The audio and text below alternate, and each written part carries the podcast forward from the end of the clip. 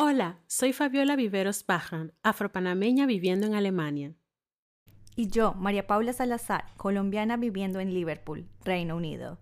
Somos dos amigas que viviendo en países con diferentes culturas, nos unimos aquí para darte la bienvenida a este podcast. Pasaporte de Valientes. Pasaporte de Valientes es el podcast creado para acompañarte a ti que estás pensando en emigrar o has emigrado. Queremos conectar contigo, inspirarte y motivarte a través de nuestras experiencias como inmigrantes en Europa. Porque sabemos que vivir en el extranjero puede ser hermoso, pero también puede ser duro y hasta solitario. Así que en este espacio para todas, todos y todes, Queremos acompañarte con consejos, con historias inspiradoras y toda la información que necesitas a través de entrevistas con expertos y amigos para que puedas vivir la historia que tú quieres en el país donde te encuentres. Porque cada historia de inmigración es única. Es hora de hacer valer cada una de ellas. Prepárate esa taza de té o tu bebida favorita porque aquí lo vamos a contar todo. No nos callaremos nada. Empecemos.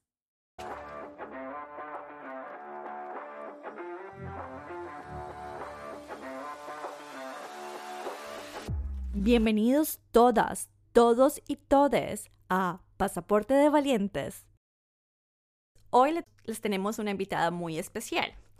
Carolina Leguizamón Martínez nos acompaña.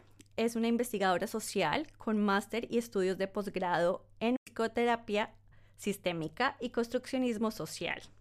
Se define como una mujer comprometida, viajera y en constante cambio, con 15 años de experiencia profesional.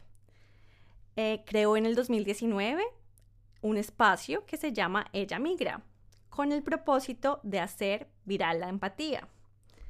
Desde Ella Migra ofrece herramientas para cultivar el bienestar a través de la integración del cuerpo, la mente y las emociones. Bienvenida, Carolina. Gracias, Mara Paula. Gracias, Fabiola por esta hermosa invitación, por las condiciones que nos permiten juntarnos y gracias a las personas que, van a escuchar y compartir este episodio. Bueno, Carolina, la verdad que estamos muy contentas de que estés acá con nosotros. Bienvenida. Eh, para nosotros es un honor tenerte acá. Cuando empezamos nosotros a preparar nuestro 2023 para arrancar ya con las entrevistas y con todo lo del podcast, eh, decíamos, ¿qué tema vamos a tocar primero? Y decíamos, no, Mari, venimos de un invierno muy duro. Ambas estábamos, Mari está en Liverpool, yo estoy en Alemania.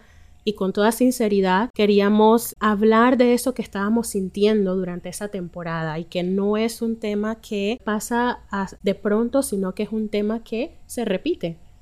Y entonces llegamos a la conclusión que necesitábamos hablar del tema y que debía ser como el primer tema que debíamos arrancar este 2023 y lo teníamos que hablar con un especialista, con un profesional del tema, porque sabemos que todos los valientes que nos lleguen a escuchar también en algún momento se habrán encontrado con esto. Y es y hablamos acerca de cómo eh, pasamos por esas situaciones difíciles eh, emocionalmente durante el invierno. Y a veces tenemos esa confusión, ¿no? De que puede ser depresión, de que puede ser tristeza y que puede ser nostalgia porque empezamos a extrañar nuestro, eh, nuestro país, nuestros países, nuestro hogar, nuestra familia. Y resulta que el invierno pareciera que lo hace como más, lo hace como más fuerte, más, más palpable. Entonces conversaba con Mari y ella me decía, sí, Fabi, me ha pasado también lo mismo y decimos no.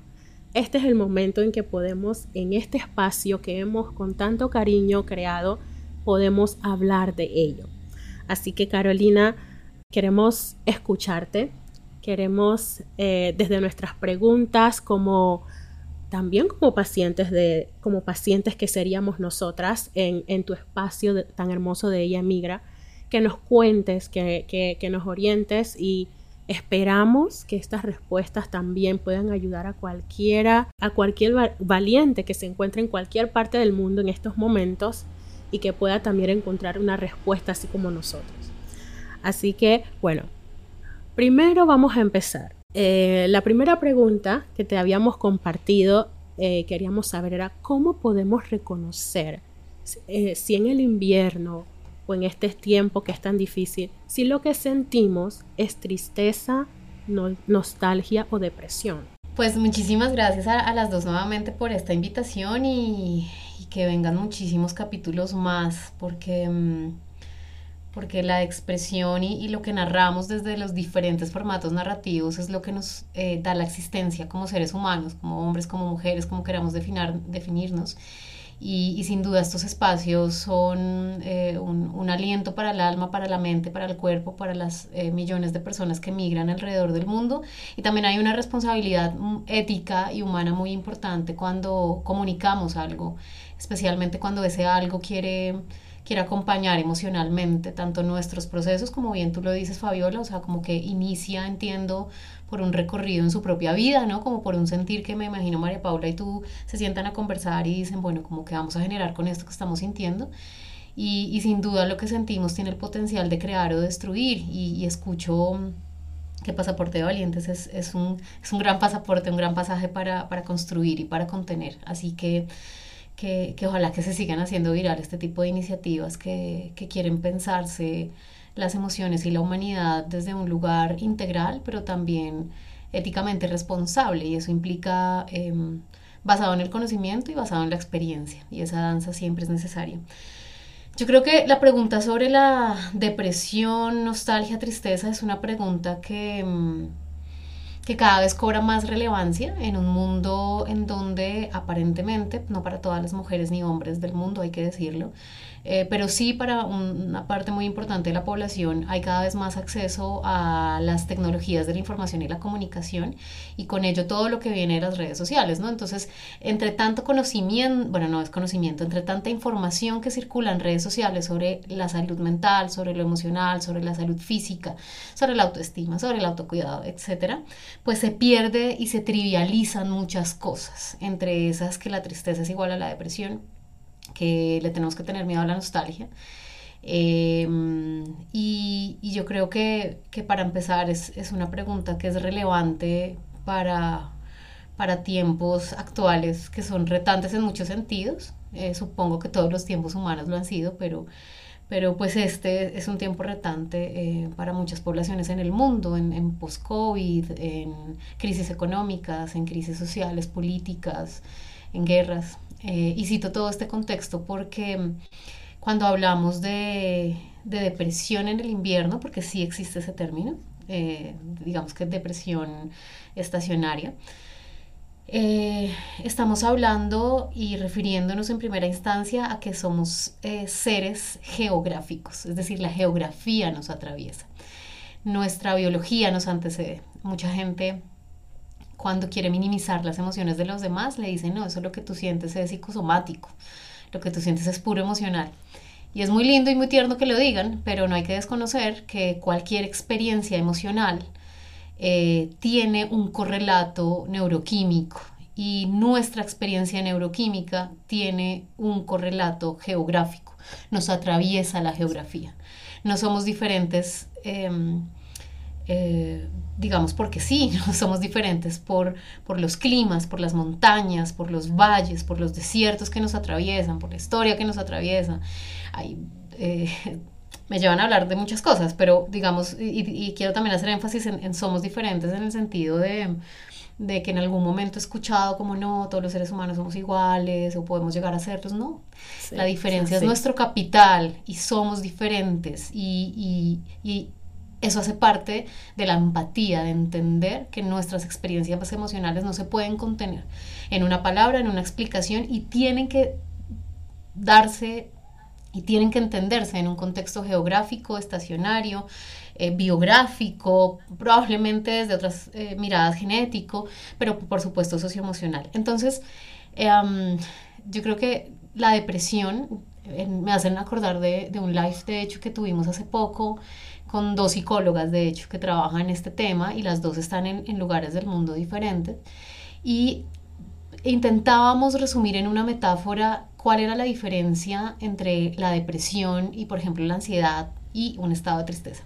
Entonces, digamos, la, depresión es un conjunto de eh, factores mm, socioemocionales y neuroquímicos complejo que hacen que a través de la persistencia e intensidad en el tiempo de síntomas que están relacionados con pérdida de interés principalmente con respecto a cosas que me pasan en la vida y a mí misma, a mí mismo, y que esto está asociado a una cognición particular, es decir, me cuesta focalizar la atención, me cuesta llevar a cabo mis rutinas, me cuesta nuevamente encontrarle sentido a lo que hago.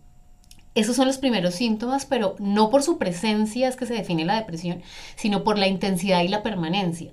Estoy hablando de si yo supero tres semanas con una pérdida de sentido vital, no esto que yo me levanto y digo, no, qué vaina este frío, este invierno, qué mamera, no, o sea, que realmente yo me dejo, realmente no le encuentro sentido a lo que estoy haciendo. Tampoco estoy hablando de la crisis de sentido que cualquier persona en condición migratoria va a tener y va a volver a tener en diferentes momentos de su vida. Estoy hablando de una pérdida vital de sentido, me desconecto de la vida. Pero ojo con algo, y es que eso no quiere decir que yo dejo de funcionar. Una persona depresiva no se ve triste. Yo funciono, yo me río, yo incluso funciono socialmente, pero eso no implica que yo no le pierda sentido a lo que hago. Soy un autómata de la vida, le pierdo sentido a lo que hago. Y la depresión asociada al invierno específicamente eh, tiene que ver precisamente con los cambios de luz, especialmente. No es, vamos a decir, obviamente el frío, como, como no va a ser una experiencia retante y chocante, no solo para el cuerpo, sino para las funciones neurológicas, porque esta vaina pone en reto al cerebro, sino, eh, quiero decir, el frío, los fríos intensos, sino por la exposición a la luz. Básicamente, cuando hablamos de depresión de invierno, que se configura esto de unas dos semanas, tres semanas, un mes, dos meses, tres meses, que yo no, ve, no puedo salir, no, no, quiero nada, he perdido el apetito, he perdido el foco, no estoy durmiendo bien. Estoy hablando básicamente de una asociación a la exposición de la luz, ¿no? Y por estos temas de exposición a la luz, pues por supuesto que nuestros procesos ritmos circadianos se alteran, nuestros ritmos de sueño se alteran, nuestros procesos cognitivos se alteran, porque si yo no recibo suficiente luz, porque ante todo somos animales, eh, ¿no? Nuestra animalidad nos precede también. Entonces, si no recibo suficiente luz, y eso implica que mi ritmo de sueño se altera, que mi ritmo de vigilia se altera, pues de ahí para adelante se van a afectar mis procesos cognitivos y por tanto también un tema de autopercepción. También hay que decir que no es que le da a todo el mundo, ¿no? Y no, no todo el desgano que yo siento en invierno es depresión. Por eso digo, hay que tener mucho foco en eh, la... Mm, eh, persistencia y la intensidad de los síntomas cuando se mantienen más de, de tres Em, semanas como mínimo eh, y, que, que, hace que, que, pierda este sentido, ¿no? Y por su lado la nostalgia, para finalizar con eso, la nostalgia que, que lo mencionaron, la, la, nostalgia es una emoción bellísima, es, hace parte de, por lo menos las 100 emociones que hoy les pudiera nombrar, porque eso es otra cosa, nuestro repertorio emocional es inmenso, pero nos quedamos como en las emociones que son validadas o, o, o satanizadas socialmente, que son como 4 o 5, no, tenemos un montón de emociones y dentro de las 100 emociones que hoy pudiéramos hablar incluso, está la nostalgia. Y la nostalgia, la gente no sé por qué le tiene miedo a la nostalgia. La nostalgia es como, bueno, no todo el mundo, pero la nostalgia es una fuente de inspiración para la creatividad, así como la emoción del aburrimiento. Entonces,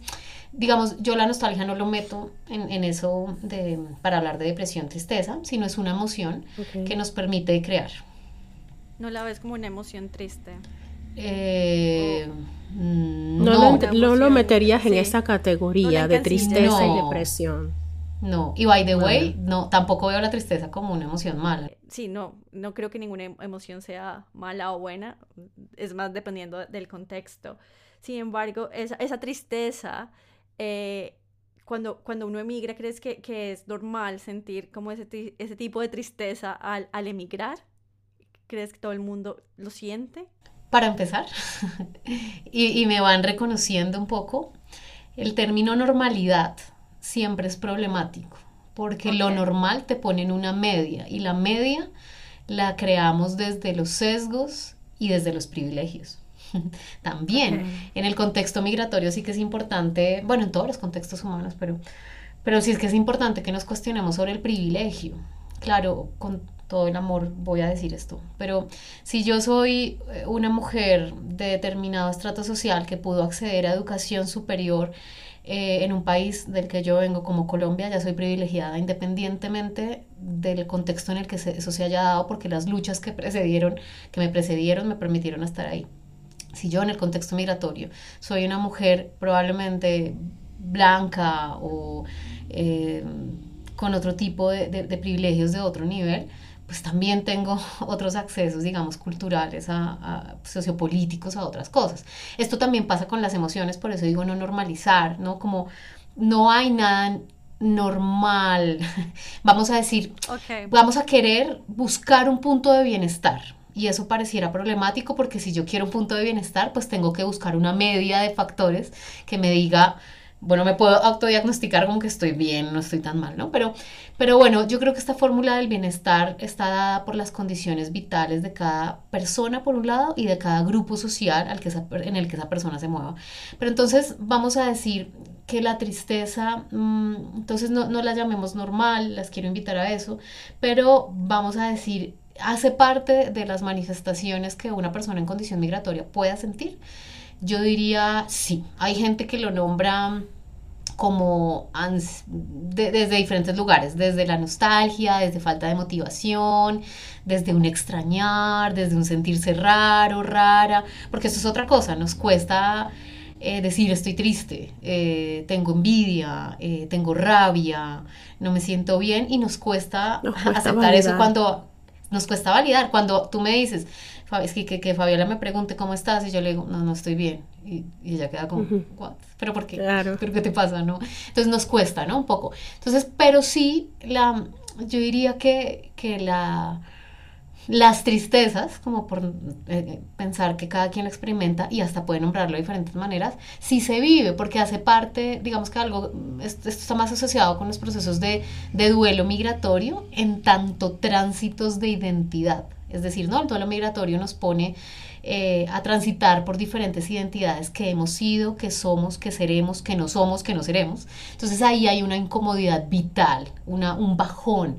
Entonces yo sí creo que la tristeza hace parte en diferentes momentos, eh, dependiendo de la condición migratoria, pero sí hace parte de, las emociones que sentimos en el contexto migratorio. Resulta que eso es muy interesante porque resulta que emigrar, como lo has dicho, o sea, cada persona tiene, dependiendo de eh, cuáles, digamos que, razones de cultura, de raza, de género, Ahí están todas esas condiciones que hacen que la persona tenga una experiencia diferente al emigrar, unas con privilegios, otras que vienen con luchas que son un poco más difíciles, porque es así, cada historia tiene su, su, cada historia tiene sus matices, pero eso que, que mencionas es, resulta que emigrar nos trae todo eso, y entonces viene a ser como una mezcla que cuando no tenemos las herramientas, eh, no las sabemos manejar. Y es ahí en donde eh, llegamos a perdernos. Eh, me, trae eso a, mencionarlo en este momento porque es muy interesante eso que dices, que no, o sea, automáticamente cuando sentimos tristeza, prácticamente como que le decimos, no, no la queremos aceptar, no la queremos traer, no la queremos eh, validar. Entonces, yo creo que de eso que has dicho es como un aprendizaje que hay que empezar a aceptarla aceptarla y que, y que sí forma parte, puede formar parte, puede formar parte, como dices, de el proceso migratorio. Me haces pensar con lo que dices que eh, uno dice, ay, si lo expresas, me siento triste, y la gente te dice, es normal, te mudaste de país, como no vas a sentir tristeza, como es normal, todo es normal. Entonces sí es una invitación importante, como tú dices, a que no normalicemos las emociones. Todo el mundo tiene el derecho de sentir y decir lo que, lo que está sintiendo y, creo que es un llamado importante a, a lo que tú dices, dejar de normalizar lo que no debería ser normal. Muy reflexivo, yo sí creo que sí. Eh, bueno, ya que estamos hablando de emociones y, y, y todo lo que sentimos cuando migramos eh, en este proceso, eh, quisiéramos saber cómo podemos hacer para gestionar estas emociones, estas emociones durante el invierno, eh, cuando estamos en otro país, eh, cuáles son esos tips de gestión de emoción. Sí, y, voy a empezar por donde terminaste, María Paula, con respecto a, lo normal. Es súper importante validar incondicionalmente lo que sentimos y en estos días hacía un post que implica eh, acercarnos a lo que es validación o lo que es contención, ¿no? contener o validar no es arreglar, no es aconsejar, no es reparar, no es dejar pasar, no es echar ánimos, nos cuesta mucho dejar ser, es decir, contener es establecer un espacio seguro de dignidad para que yo sienta o la otra persona sienta, no es aconsejar, no es, ¿no? Y en eso, en eso me haces pensar mucho en, en esas llamadas que uno a veces tiene a la distancia, no, es que me siento triste, estoy extrañando el invierno, ah, normal, porque está haciendo frío, no, normal, ya se te va a pasar, pues yo no sé si es normal o no. O sea, yo estoy diciendo que no hay, no hay emociones buenas ni malas, positivas ni negativas, pero tampoco está chévere resumir como es normal que te sientas mal. Pues yo no sé si es normal. Lo cierto es que es válido. Punto, ¿no? Independientemente. Entonces, e, ese es como, como, el, como el primer eh, llamado, ¿no? Por, por esto que las palabras nos atrapan y nos limitan y estamos en una sociedad aún muy de estreñimiento emocional, en donde hay un, una, un afán porque nos sintamos bien, un miedo a que nos sintamos mal, o también se cae en el otro extremo de que no, tienes que validar todo y entonces eh, nos saboteamos emocionalmente, ya llegando al otro extremo, a que, a que eh, si bien todo es válido y legítimo en mi sentir, eh, no es bueno que yo me quede en una sola emoción. Entonces también se, a veces se llega mucho a ese otro extremo, ¿no? El problema no es sentir una emoción, el, el problema es anclarse a una emoción, llámese felicidad, agradecimiento, positivismo o llámese tristeza, malestar, incomodidad, ¿no? Eh, variabilidad emocional es necesaria para aprender, es necesaria para ser humanos y ser humanas. Em, me haces pensar en esto de los tips. Yo creo que, que los seres humanos necesitamos inspirarnos mutuamente y por supuesto que necesitamos nuestro propio kit de bienestar emocional. A eso, digamos, podemos llamarle tips. Sin embargo, es súper importante el llamado a que mm, hay muchas herramientas que nos pueden funcionar, pero tenemos una responsabilidad muy importante sobre nuestro propio cuerpo a contextualizar y, eh, ¿cómo se dice?, personalizar o territorializar en el territorio que es mi cuerpo y mi vida esas herramientas, ¿no? Entonces, eh, yo puedo abrirme a conocer muchas herramientas, pero ojo con, con ponernos de, de, turismo, de bienestar, ¿no? Como que yo exploro todo y nada y no profundizo. Y también lo que pasa con eso es que hay un riesgo de manosear mi propio dolor y mi propio sentir o como le digo a veces a mis consultantes, a que eh, la situación emocional se vuelva resistente al antibiótico, de tanto que voy ahí, tanto que pruebo, pero no profundizo. Porque profundizar implica vulnerabilizarse, arriesgarse e incomodarse. Em, y esto también me hace pensar, para, para, poder, ustedes se van a dar cuenta que yo para poder responder una cosa concreta, primero tengo que hacer un preámbulo, es, es mi modus operandi. No, es buenísimo. Esto, esto también me hace pensar que, mm, eh, mm, que digamos, frente, frente al tema de, las, de las herramientas, eh, hay muchas cosas terapéuticas, muchas. Bailar es terapéutico, exponerse controladamente a la luz, es terapéutico, que por cierto, si hablamos de tips, es una de las primeras cosas que hay que hacer en el invierno. Exponerse a la luz, ahora afortunadamente con conocimiento em, neuropsicológico, hay muchas, em, digamos, marcas que están dando em, luces muy especiales para invierno, ya las venden en Europa. Entonces, qué chévere que nos preparemos para ir comprando esas luces, porque no es cualquier tipo de luz.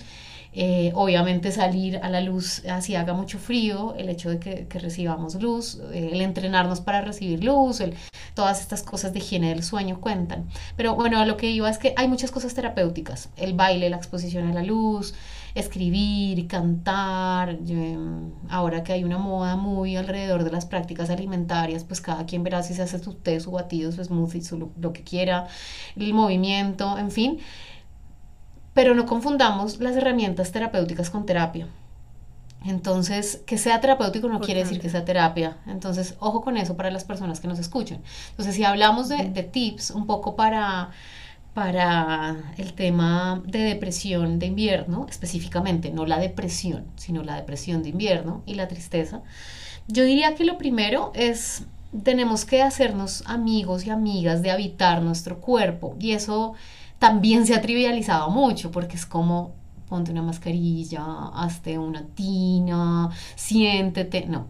O sea, eso implica conocer los procesos hormonales que estoy transitando y eso es tan específico como, como, conocer cómo está mi nivel de, eh, cómo está funcionando mi tiroides, cómo está funcionando, para el caso de las mujeres, mis ovarios, cómo está mi útero, cómo está mi ciclo.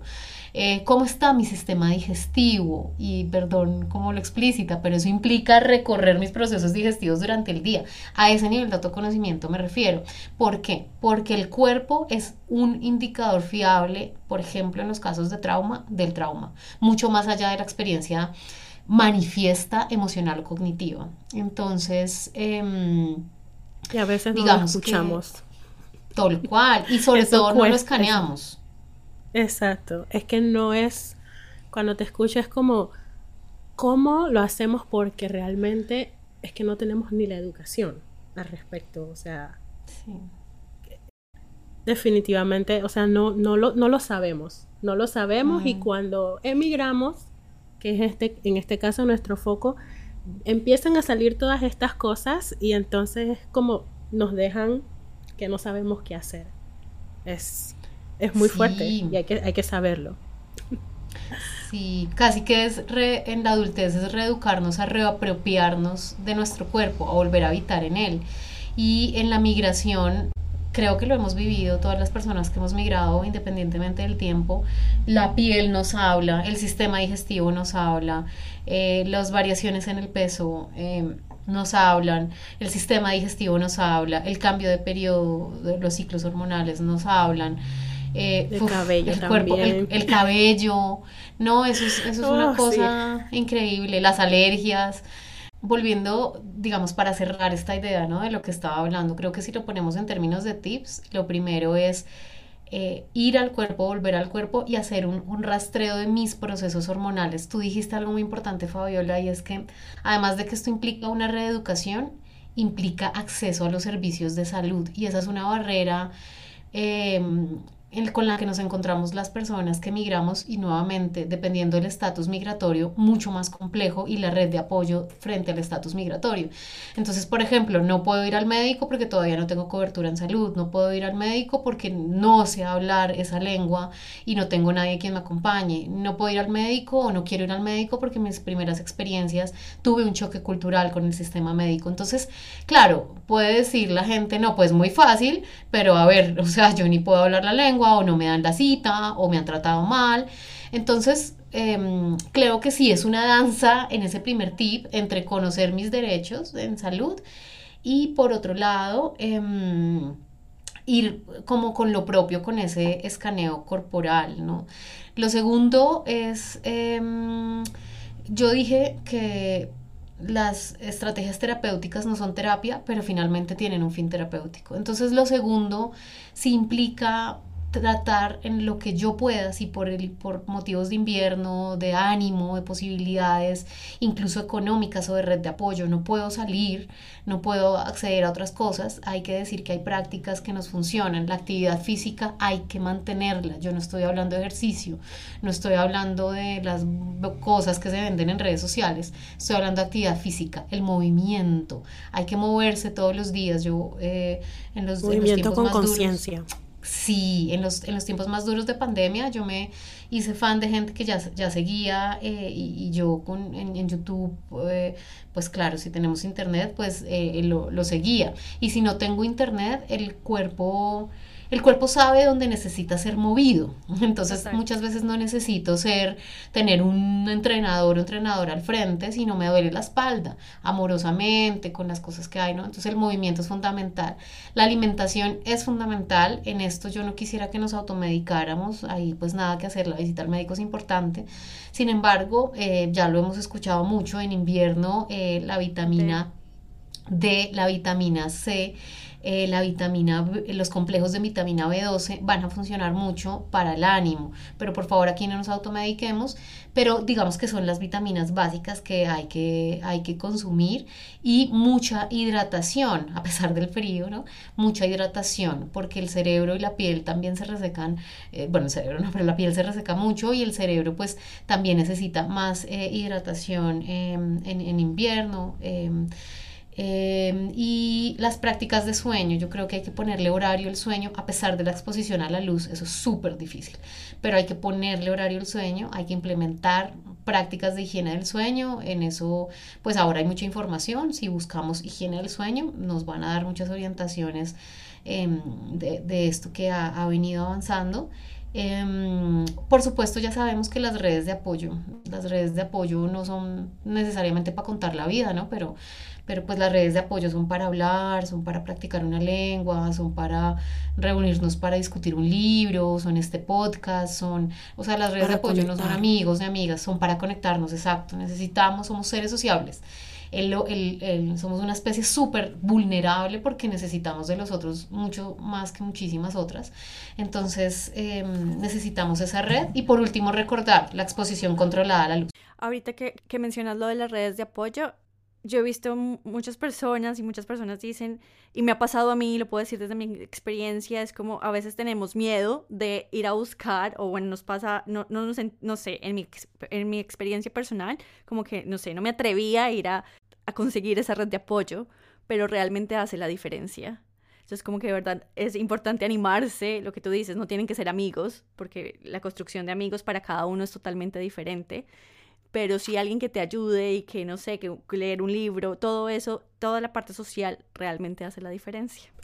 Sí, y eso que decía Carolina, de que todo lo que menciona en todo en, estos consejos me hace como reflexionar en algo y es que hay que entender que cuando emigramos hay un cambio y a veces no, o sea, hacemos el viaje, cambiamos de país y estamos viviendo como esa experiencia de que estamos en un lugar nuevo, pero nos olvidamos de que nuestro cuerpo también viajó con nosotros y que nuestro cuerpo está cambiando de clima, está cambiando de, de ambiente y por esa misma razón necesitan eh, como una revisión. Eso es lo que, lo que me lleva a reflexionar esto, que a veces como que no realmente nuestra mente o nosotros mismos no, no llegamos como a entender, estoy en un lugar nuevo, voy a tener nuevas necesidades. No hacemos ese cambio porque todavía de pronto quedamos con pensando en que, bueno, es que en mi, país yo comía esto, en, en, mi país yo hacía esto, pero no nos quedamos, no nos ponemos a pensar en que, bueno, ahora estoy en este país, ¿qué necesito yo? O sea, ¿qué necesita mi cuerpo en este momento? Y resulta que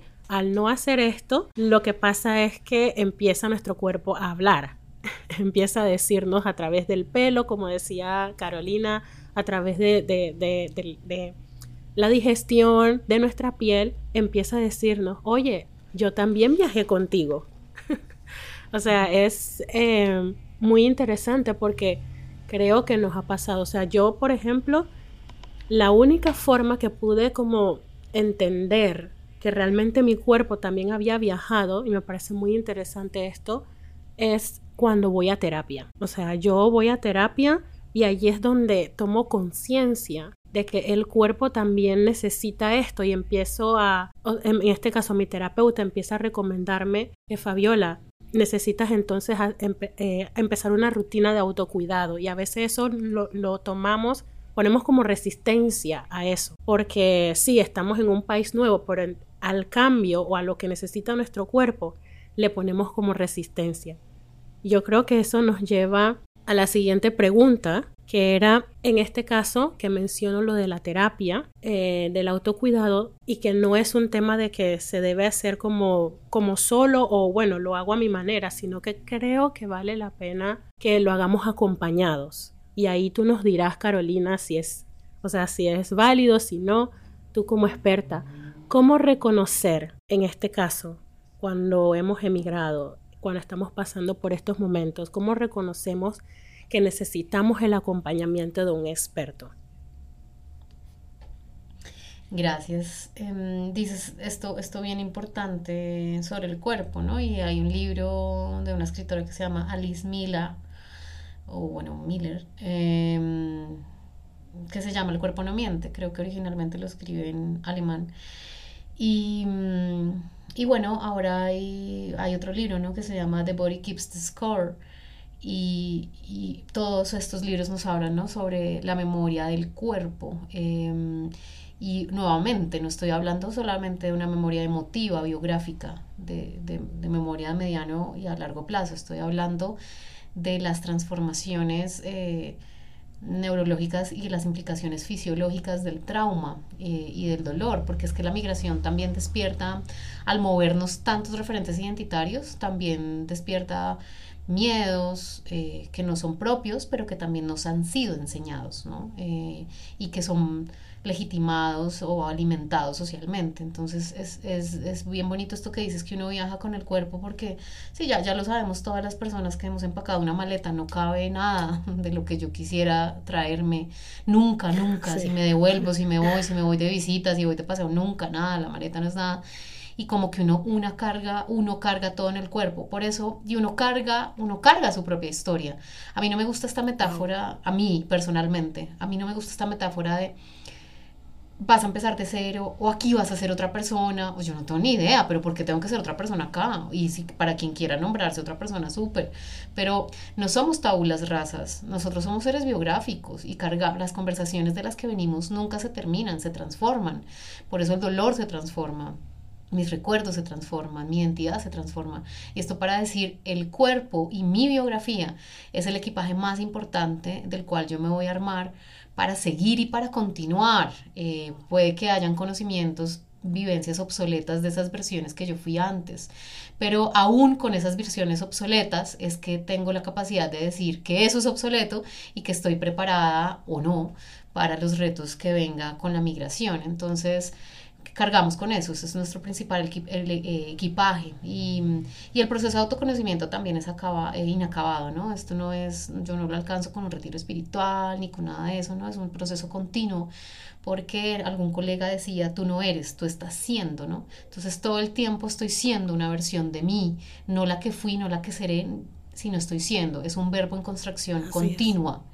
Entonces eso es súper bonito. Y mm, yo creo que ah, dices algo también muy importante de la terapia. Normalmente em, hemos crecido tal vez por herencia del de, positivismo. En, no estoy hablando del, de la cultura de, de, pensar positivo, sino del, del positivismo, esta perspectiva de pensamiento que nos hizo ver que de construcción de conocimiento, ¿no? que nos hizo ver que, que, las cosas tenían una lógica, y es que esto nos heredó la mirada de que salud es igual a ausencia de enfermedad, y entonces pareciera que resumiéramos la salud a eso. Entonces, digamos que, pues fácilmente esa respuesta, esa pregunta tendría la respuesta de si estás sintiendo muy triste, que no te puedes concentrar, que tu cuerpo está cambiando, que no estás eh, pudiendo sola, pudiendo sola, solo lo que sea, eh, pues pareciera que el síntoma es lo evidente para pedir ayuda, pero recordemos algo, el síntoma es la expresión máxima de un cuerpo físico y emocional en sufrimiento. Eso quiere decir que yo no debería esperar en términos de agenciamiento y de gestión personal y emocional, esperar a que el síntoma se dé. El síntoma en sí mismo es una respuesta mal planteada a algo que está pasándome. Entonces, la respuesta más rápida es, bueno, tú que nos escuchas, si sientes mucha tristeza, si sientes mucha nostalgia, tristeza permanente en el tiempo, si sientes que has perdido totalmente prácticas de autocuidado, si sientes que tu autoestima está muy vulnerada, si sientes que estás perdido, perdida en el contexto migratorio, si, eh, que además no es solo por ti, ¿no? Eh, sino también por condiciones sociales y culturales que hacen la migración compleja, administrativas, ¿no?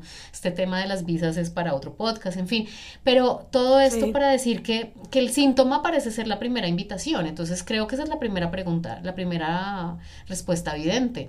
Tú que no te estás sintiendo bien, tú que tu piel lleva un montón de tiempo con alergia, tú que tu periodo está súper irregular hace mucho tiempo, tú que tienes muchos cólicos menstruales, tú que tu estómago nada que ha podido acostumbrarse a la comida estando acá, tú que... Em, que, que, que, lloras todo el tiempo, que, que, te cuesta levantarte. No, no hablo de las caídas cotidianas, hablo de que nos cuesta, que perdimos la fe, la esperanza, que nos damos súper duro. Pues bueno, esa es la primera respuesta. Ve, o sea, ¿qué esperas? ¿No? O sea, y claro que es difícil pedir ayuda, pues lo, por supuesto que lo es. Y hay, como hay gente que me ha dicho, pero además es que es un privilegio, señora, porque pues usted me va a cobrar la consulta, pero por supuesto, yo no te voy a decir que no.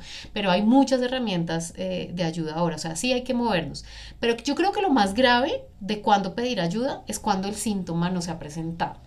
Eso es lo más grave, porque entonces en esta cultura en donde entendemos que la salud es igual a ausencia de enfermedad, pues suponemos que cuando yo no me siento tan mal y esto yo como que lo estoy controlando, lo estoy embolatando, ahí todavía no voy al médico. Al contrario, el proceso de salud es un proceso de promoción continua del bienestar. Entonces yo diría que, diría, ¿estás muy bien? Ve al médico. ¿Te sientes muy bien emocionalmente? Ve a terapia. ¿Te sientes muy bien? No, porque además que cuando yo no estoy tan down en términos conscientes emocionalmente, tengo unos insights diferentes a cuando estoy súper down. Entonces yo diría, hay que ser eh, gestionadores de la promoción de la salud. Y para cerrar esto eh, de la pregunta que me haces, frente al autocuidado, yo creo que mm, precisamente en el último año, por un proyecto en el que estoy precisamente con mujeres, eh, un proyecto de, cooperación internacional de mujeres eh, lideresas sociales que a propósito todo mi amor y reconocimiento, que no tiene que ver con ella migra, sino con acciones que realizo con organizaciones diferentes. Em, hablamos mucho de autocuidado, pero nuestra postura ante el autocuidado es que el autocuidado es la defensa de la vida y la defensa de la vida implica el cocuidado. Yo no me autocuido de la nada por generación espontánea. Yo me cuido en relaciones que me cuiden. Yo me cuido cuando cuestiono los mandatos que me han impedido autocuidarme a nivel familiar, social, cultural, personal, a nivel de la moda, a nivel del consumo. Yo me cuido cuando entro en la aceptación radical de quién soy y de quién he sido. Eh, yo me cuido especialmente cuando no me siento bien. Eso es autocuidado. ¿Cómo me acompaño cuando no me siento bien? ¿Cómo me acompaño cuando estoy perdido, perdida?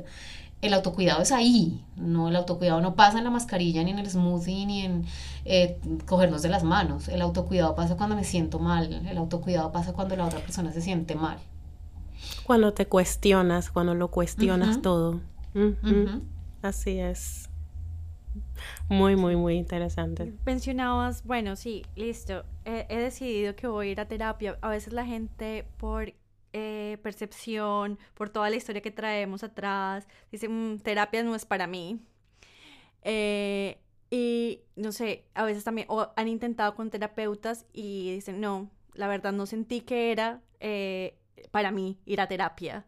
¿Qué le dirías a ese tipo de personas que lo han intentado, pero sienten que de pronto no es para ellos. Yo te diría, tienes toda la razón.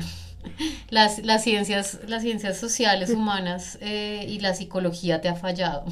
Y te ha fallado porque desafortunadamente eh, a, muchas eh, orientaciones de la psicología perdieron su credibilidad disciplinar porque te fallamos, porque con todo el amor voy a decir esto, yo hablo como Carolina y como yo mira, eh, porque confundimos psicología y psicoterapia con coaching, con mentoría. Eh, sí, te fallamos porque, em, porque hemos hecho de la psicología la patologización de las emociones y de la gente.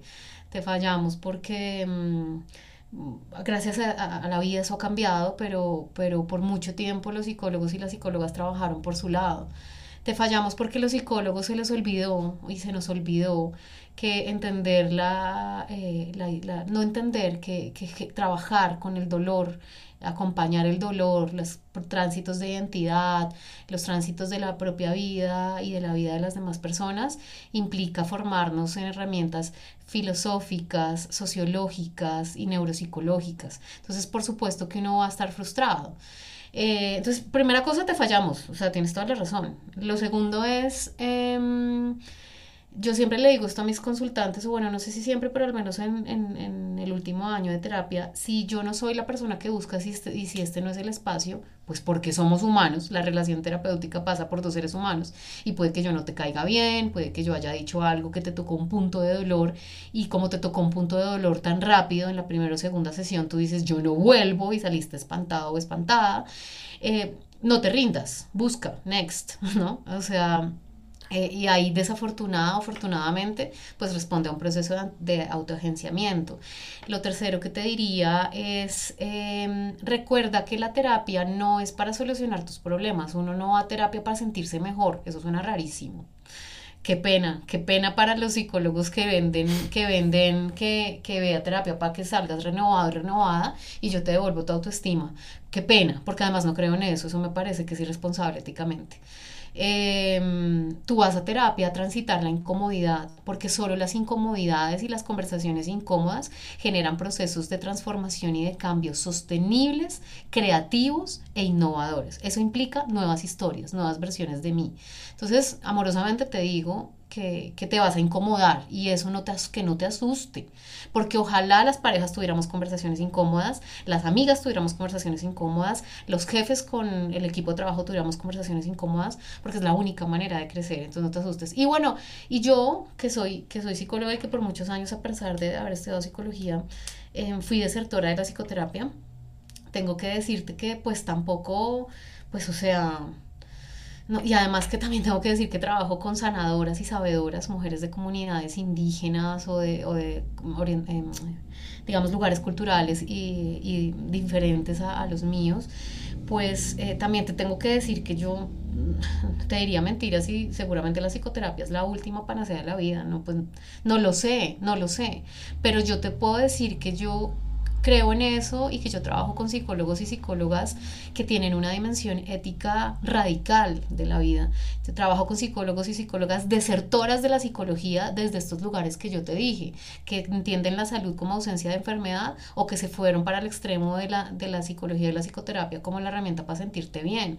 Pues me perdonan, pero no estamos vendiendo una pastilla ni, ni una sesión de spa, ¿no? Entonces, Em, como trabajo con ese grupo de psicólogos, yo te puedo decir, siéntete en la libertad de escribirme a ella migra psicoterapia.com y eh, te puedo mencionar hombres y mujeres en México, en Alemania, en España, eh, donde más conozco, en Chile, eh, por supuesto en Colombia.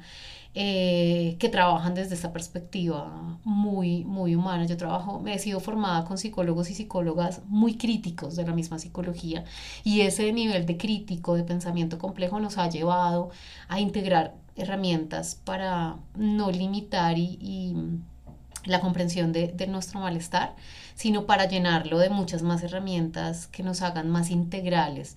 Y esto no es New Age, esto es integración de, de, contenido para eh, lo que pretendo en ella migra, integrar mente, cuerpo y emociones.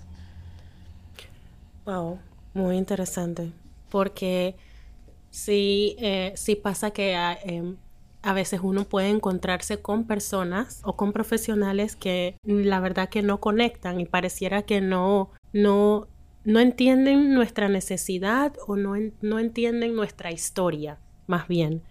Y creo que también cuando vamos con un concepto de que, bueno, no me estoy, eh, voy, a, voy a esta terapia con esta persona y no me estoy sintiendo bien, así que creo que esto no funciona o eh, la verdad que esto no es para mí. Yo creo que me quedo con esto que Carolina ha dicho, es como no rendirse y es conectar con esa persona, o sea, darle y darle hasta conectar con la persona que realmente te ayude, que realmente vaya contigo de la mano y que realmente creo que entienda tu historia y quién eres, porque eh, la verdad que eso es muy interesante de que no ir a terapia con la idea de que nos vamos a sentir mejor, sino es como a encontrar una versión nueva de nosotros y yo creo que eso es motivador. Es entender también que no tenemos que hacerlo solos en estos momentos. A veces pasa mucho eso que caemos en que, bueno, lo puedo hacer. soy Superwoman o Superman, lo puedo hacer, sino creo que es más, eh, puede, ser más ligera la carga eh, con esto de que no lo tienes que hacer solo y, y lo puedes hacer con alguien que realmente entienda tu historia. Yo, la verdad que eso es para mí un tremendo aprendizaje. Lo que me hace pensar en otra, en otra cosa es cuando emigramos, eh, a veces buscamos a alguien que nos entienda ¿Tú crees que es necesario encontrar una persona, la que el terapeuta haya también emigrado o que trate temas de inmigración o, es no, o, no es necesario o es no totalmente necesario? Hmm. es pregunta difícil también, me, parece, porque... Mm, porque bueno, tampoco quiero limitar a las personas que no, que no han vivido la experiencia migratoria.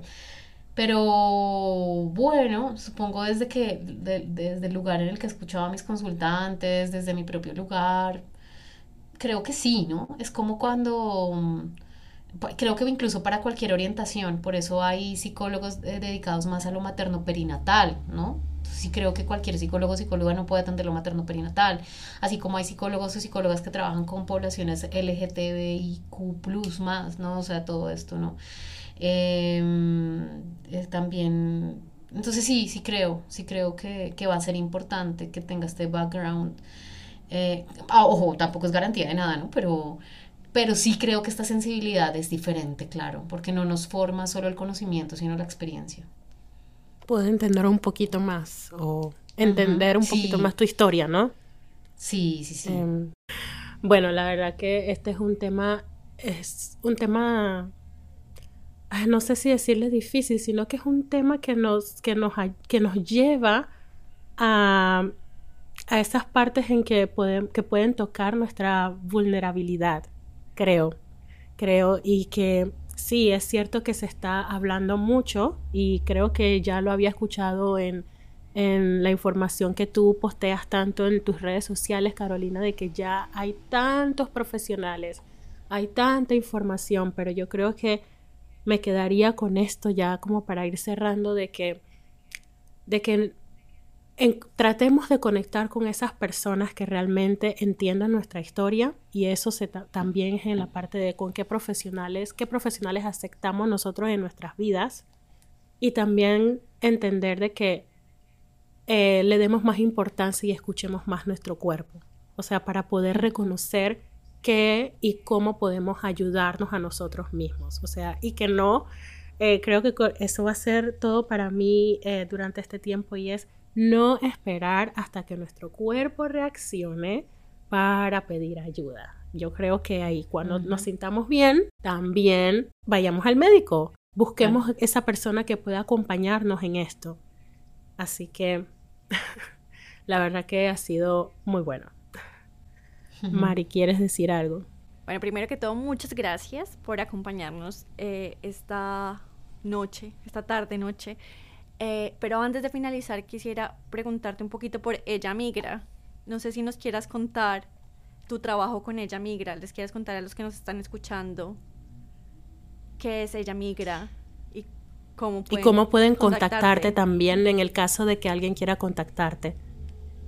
Pues muchas gracias chicas eh, por, por, este espacio de conversación y sí, para, para cerrar, invitarles a, a mi casa Ella Migra. Ella Migra es una iniciativa que surge en el 2019 en el marco de dos escenarios. Primero, mi motivación de poder condensar en, en palabras inicialmente, como fue pensado al principio en palabras, como todo lo que yo iba sintiendo y aprendiendo de mi trabajo con diferentes poblaciones en diferentes condiciones. Tengo que decir que especialmente He trabajado con poblaciones eh, de hombres y mujeres y principalmente mujeres que mm, han sido acompañadas de diferentes condiciones de, vulnerabilidad, bueno, que acompañadas no, que han tenido que vivir y sufrir diferentes condiciones de vulnerabilidad eh, en diferentes lugares y de diferentes condiciones, entonces como que en honor a ellas y a todo lo que yo tenía en la cabeza y en el cuerpo, eh, salió ella migra y adicionalmente surge porque eh, mi hermano, que también ha sido, eh, fue y será un migrante, em,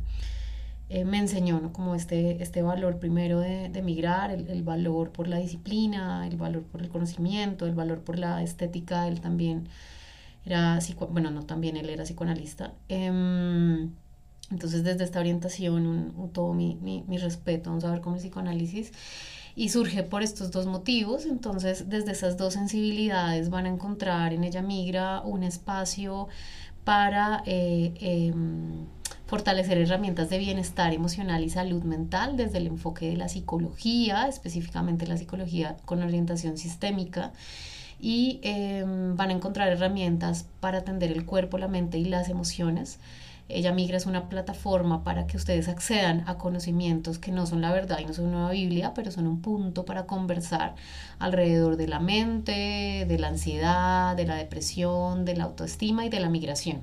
Hablamos especialmente sobre eso, hablamos mucho sobre ansiedad, hablamos mucho sobre depresión, sobre migración y sobre autoestima. Em, en ella migra. Entonces van a encontrar eso, lo van a, van a encontrar a manera de recursos de blog, a manera de post, a manera del canal de YouTube, ¿no? Eh, por, debido a que me he movido mucho física, geográficamente, en el último año no, no hemos podido em, desarrollar tanto la, la, otra temporada del podcast, pero también van a, van a seguir encontrando esto. Eh, y por supuesto también hay espacios de terapia individual y terapia grupal. Em, cuando por motivos económicos o por el motivo que sea, eh, no, no, podemos concertar una cita de terapia individual, eh, no duden en escribirme. Yo desde los profesionales que están a mi alcance les puedo sugerir nombres de gente eh, que conozco su perfil académico y humano Em, entonces me pueden escribir. Y también el año pasado hicimos espacios de terapia grupal muy chéveres, tuvimos diferentes, muy diferentes temas. Este año vamos a hacer tres espacios de terapia grupal, pero eso no van a ser tres temas. Vamos a hacer una especie de, de, retiro con una mujer que también se llama Carolina, en donde en el primero va a ser una exploración muy sobre la matriz, sobre el útero y su conexión con eh, la experiencia emocional.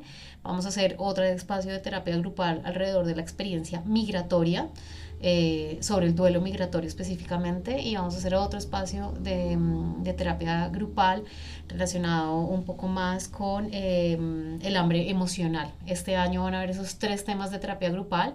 En la página web van a encontrar eh, las fechas en las que se van a hacer y me encuentran en www.ellamigra.com.